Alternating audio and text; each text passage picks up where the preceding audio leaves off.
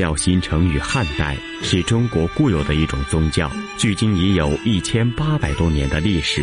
它的教义与中华本土文化紧密相连，深深扎根于中华沃土之中，具有鲜明的中国特色，并对中华文化的各个层面产生了深远的影响。道家呢，就是以老子开创，以这个庄子就是发展的，就是老庄，这也叫做老庄哲学嘛，就是叫做。道家这样的一个学派，那么他这个学派呢，就是道家学派，它和易经的关系也是很密切的。我们说这个儒家啦和道家，对，都是渊源于易经的。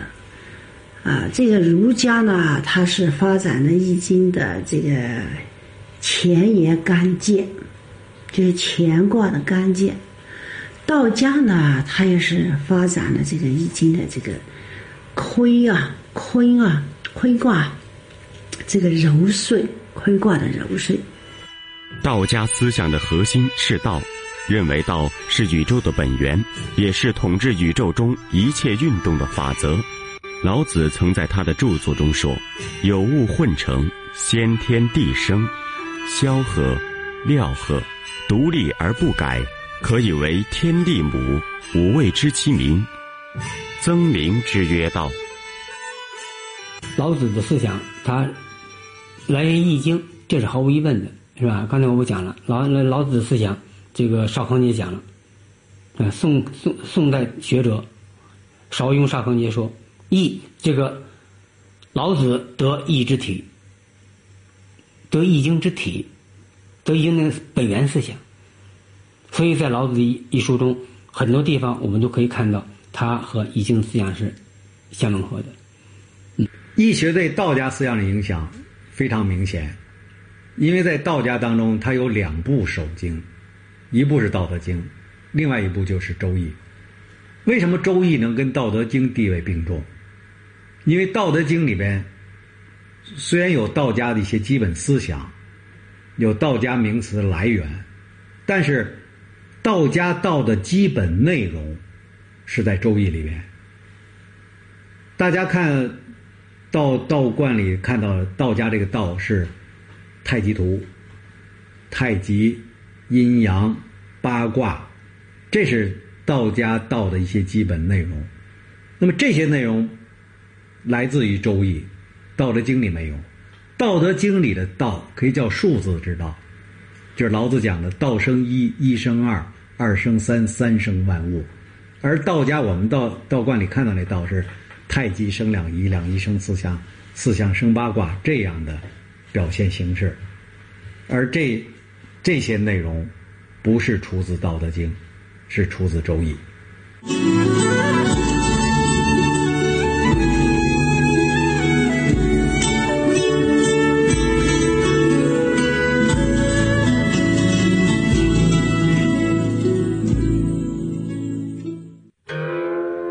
家的代表作为《老子》，又名《道德经》。这是一部简阔而有韵的哲学理论著作。就其思想内容看，主张决胜气质、忘情寡欲，提倡清静、无为、无知无欲，对统治阶级的言行重税不满，幻想倒退到结绳而治的小国寡民社会。世界观决定人生观，是不是？儒家为什么积极？为什么费劲呢？为什么主张变革、积极上进？为什么呢？因为他认为这个世界是实有的，啊。但是呢，道家就是认为这个世界不是实有的，因为老子啊，我们从老子可以看出有三个方面的证实，三段原文证实了老子对世界的本源认识是不一样。一个本源认识呢，就是老子认为这个世界的本源啊，不是物质的，它是有一种绝对精神的。所以老子提出什么？有物混成，先天地生，就是先天地之前，哎，就已经有一个东西了。这个东西呢，在主宰的下面，就是天地之上，还有一种超超越自然的东西。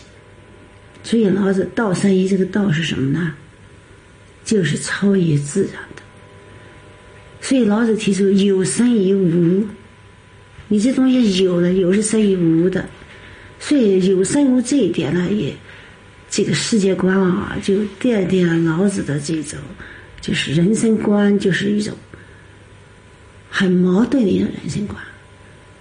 无一而无不为，就说因为老子有生有无啊，他总的思想呢，他是无一无为。有人认为，道家起源应为远古的隐士传统。当然，也有学者说老子是清庙之首。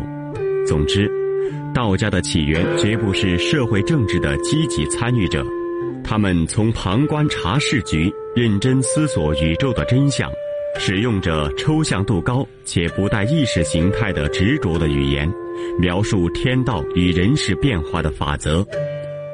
这“道法自然”这四个字是相当了不起的，是这个。呃，老子当中，老子可以说是全老子这一整本书当中的精华，就道法自然。这个道法自然呢，也就就是里面就蕴含着一个什么道理呢？返璞归真。所以，包括很多这个养生啊这些理论啊，都强调这个返璞归真这个这个问题。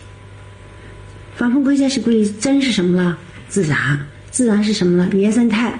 就是纯真的，不受人为这个这个干扰的状态，这就是道法自然。基本上，道家哲学并不否定儒家的社会思想，但对于社会责任的态度，并不先存立场，而能有更尊重人类自主性的态度与存在定位。老子他虽然承认这个事物之间是矛盾，他承认矛盾法则。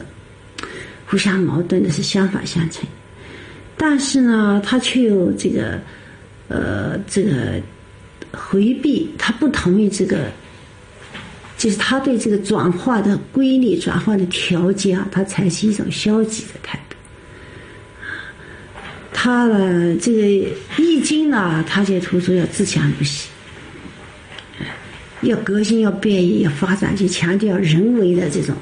来促进这个事物的转化，但是老子呢，他就取消这个转化的条件，就认为这一切呢，都是一种一种虚无的，就不愿意就是说去创造这个转化的条件，为转化就事物的好坏的转化创造条件。老子没有这样做。这也是导致他的世界、他的这个社会观暗淡无光的第二个原因。有人说，道家的社会哲学不是进取的、积极的，因为社会只是天道的过程，而不是目的本身。道家认为，儒家的社会理想是合理的，但不是绝对的，因此基本上并不需要提出一套决定性的社会理想，因为天道变化。本身无所谓绝对的是非恶善之性能，因而道家强调的更多的是在社会中生存的智慧原理。还有老子的，比如说“道法自然”啊，“大器晚成”啊，“千里之行，始于足下”等等等等。就老子里面呢，有很多这个格言，很多成语，很多这个充满了辩证思想，比如“祸兮福所依”啊这些了。都是这个可以说是千古谨记，所以虽然说这个老庄的观点呢和这个呃儒家的观点不一样，但是呢，它对中国文化呢照样产生了很深刻的影响。那么，他们呢都和《易经》有密切的关系。也可以说，《易经》呢在中国文化史上就像一棵大树，是吗？这边呢就是乾，乾卦这边呢前沿干见。就接了这个儒家这个大树果，那么坤呢，坤到柔水这边呢，又接了儒道家这个大树果，就是千百年了，都影响着中国的思想和文化，这就是易经和儒道佛家他们的关系。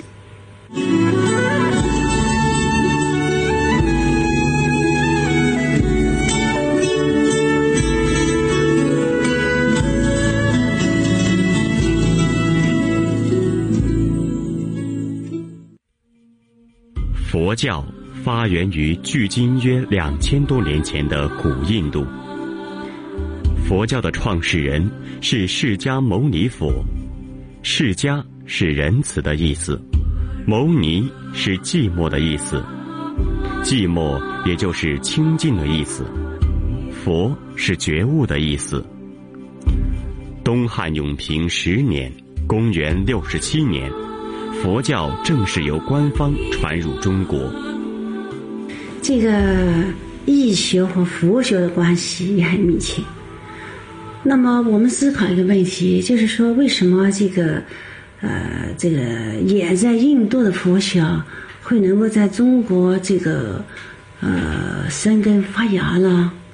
到底是为什么呢？这个呢，我就告诉大家，就是易学、儒学、道学啊，他们这三家都共同的成为了佛学、佛学传到中国的一个桥梁，为佛学传到中国搭起一个桥梁。然后呢，让佛学一到中国呢，马上就，就像在他的本土一样，甚至比他的本土，比印度那个时候传到中国，中国最佛学最兴盛的时候呢，其实印度的佛学已经衰落了，因为这个佛学啊，它要在这个中国要立足啊，它一定要和中国的这个入乡随俗嘛，要和中国的观点要相通。佛学啊，它最强调的就是慈悲，大慈大悲。就是一种一种人善，一种善。那么易入呢是强调人，佛教是强调善，善和人都是一样的。其实呢，都是都是要有佛心，就是要有慈悲心。那么这一点呢，一下子呢就沟通了，就立足足的。第一个就是佛学在中国能够立足、能够生根发芽的第一点，沟通。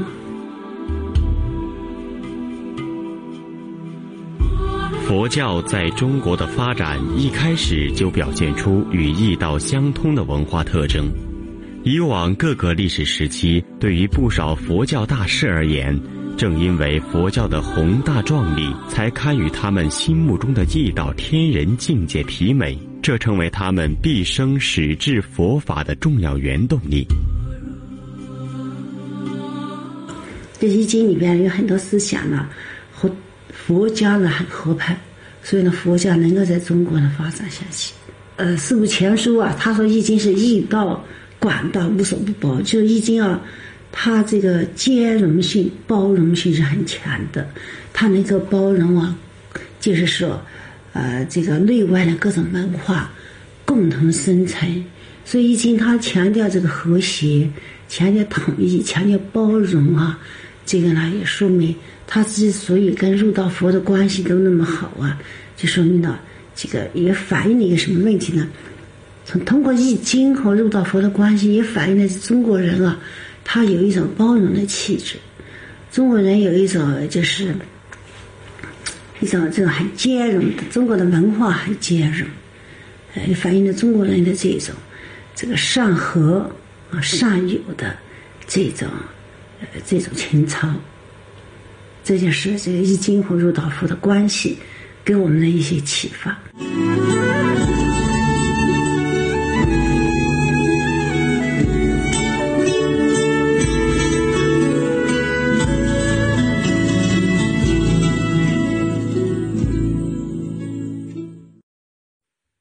教初传中国，曾受到儒家学者的非难。他们最常以身体发肤受之父母不可毁伤，来攻击佛教剃发出家乃不孝之举。事实上，佛教是一个重视孝道的宗教。例如，《父母恩重难报经》记载母亲怀胎生产的艰难、危险以及养育儿女的艰辛。因此说。假使有人左肩担父，右肩担母，言皮至骨，穿骨至髓，绕须弥山，经百千劫，血流莫怀，犹不能报父母深恩，足见佛教对孝道的重视。义学啊，它是强调孝，强调孝。这个佛学啊，它也是。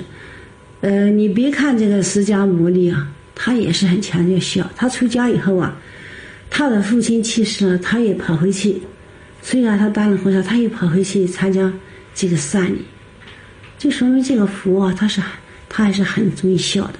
因为中国啊，我们知道了，《论语》从孔子《论语》开始，就是非常强调这个一个人一个孝，很注重孝道。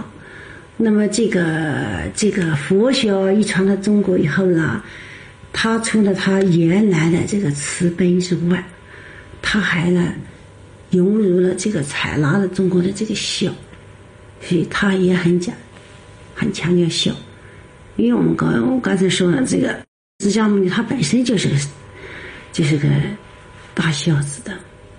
他之所以能够这个，他就是一个慈悲心。释迦牟尼，释迦牟尼他之所以能够放弃他尊贵的王位啊，之所以那个这个放弃他的美丽的这个妻子，呃，他的就是皇后。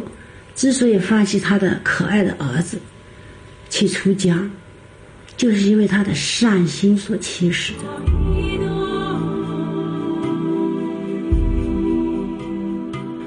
禅宗是中国佛教宗派之一，主张修习禅定，故名禅宗。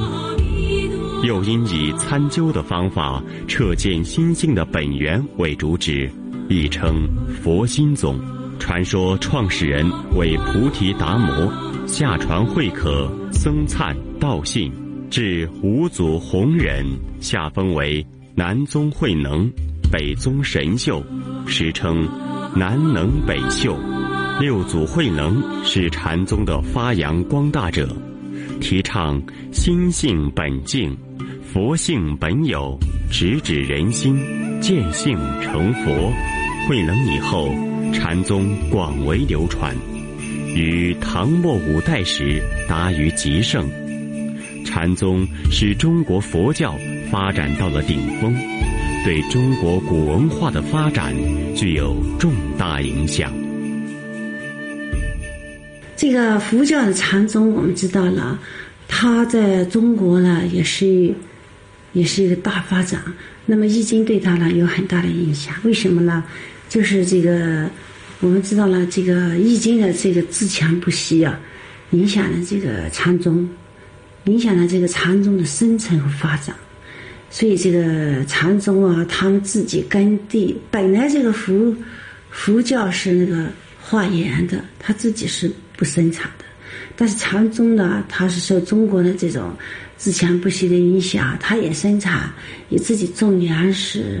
也自己这个这个种蔬菜，所以这个禅宗呢，它得到了很快的发展。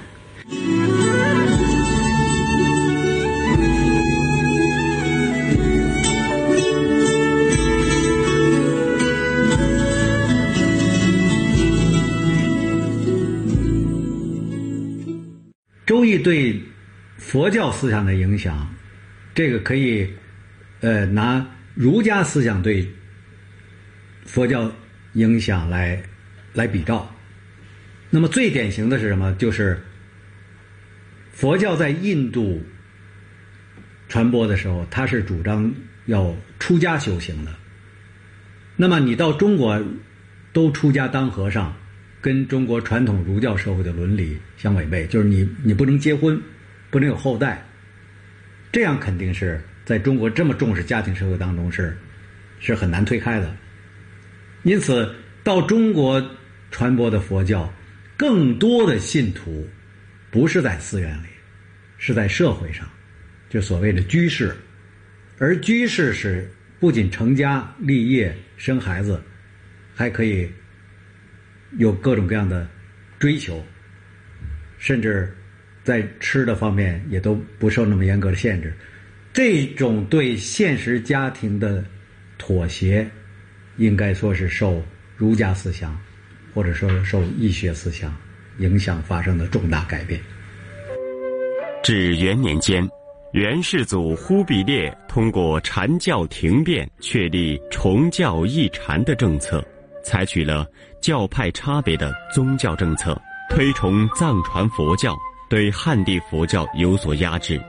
受此影响，元代江南禅宗发生了分化，大部分有民族心理和气节观念的江南禅师拒绝与元政府合作，重新进入山林。禅宗呢，它是接受了中国的这个自强不息这个发展啊发展的这个这种精神的影响，所以呢，他也一改这种佛学啊。佛教呢，它是化验自己不生产，他们自己生产，自己种地，自己种粮食，所以呢，他有了立足之地了，很快就就扎根下来了。但是呢，禅宗为什么要衰落下去呢？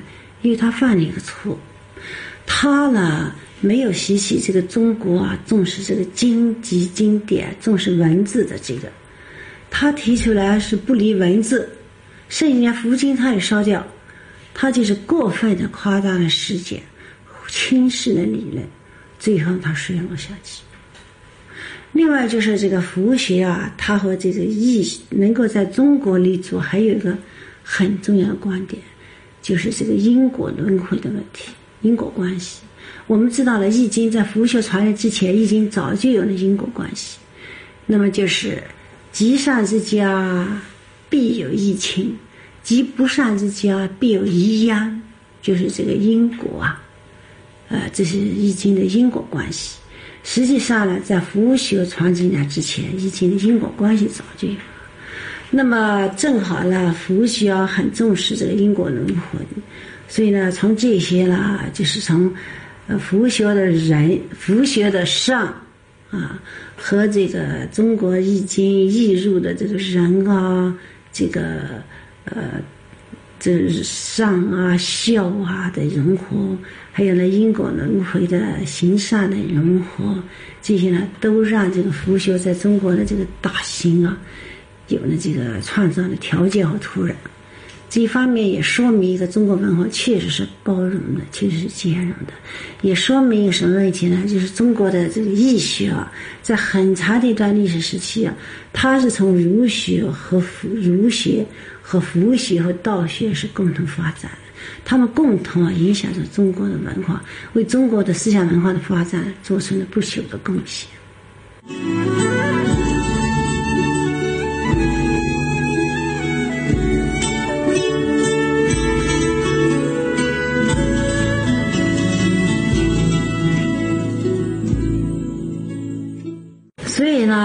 入道佛易，他们文化是共同的，就是说对中国的文化历史都产生深刻的影响。所以研究易学了，入道佛啊都要研究；研究入道佛了，易学都要研究。他们是互相这个相辅相成，就是共同成为我们中国文化的这种，就是呃一个重要的一个源流。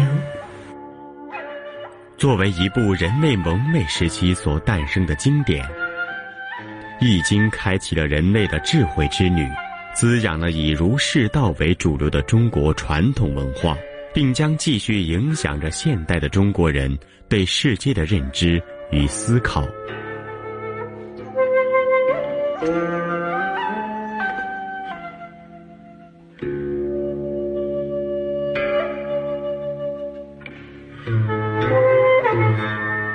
金哥特别逗，他去考察小学就几句话：灵魂三问，你们学校有体育馆吗？你们学校有游泳馆吗？你们学校教武术吗？教武术吗？特别乖巧的在那里坐着，也不敢动，也不敢说话。媳妇儿，我。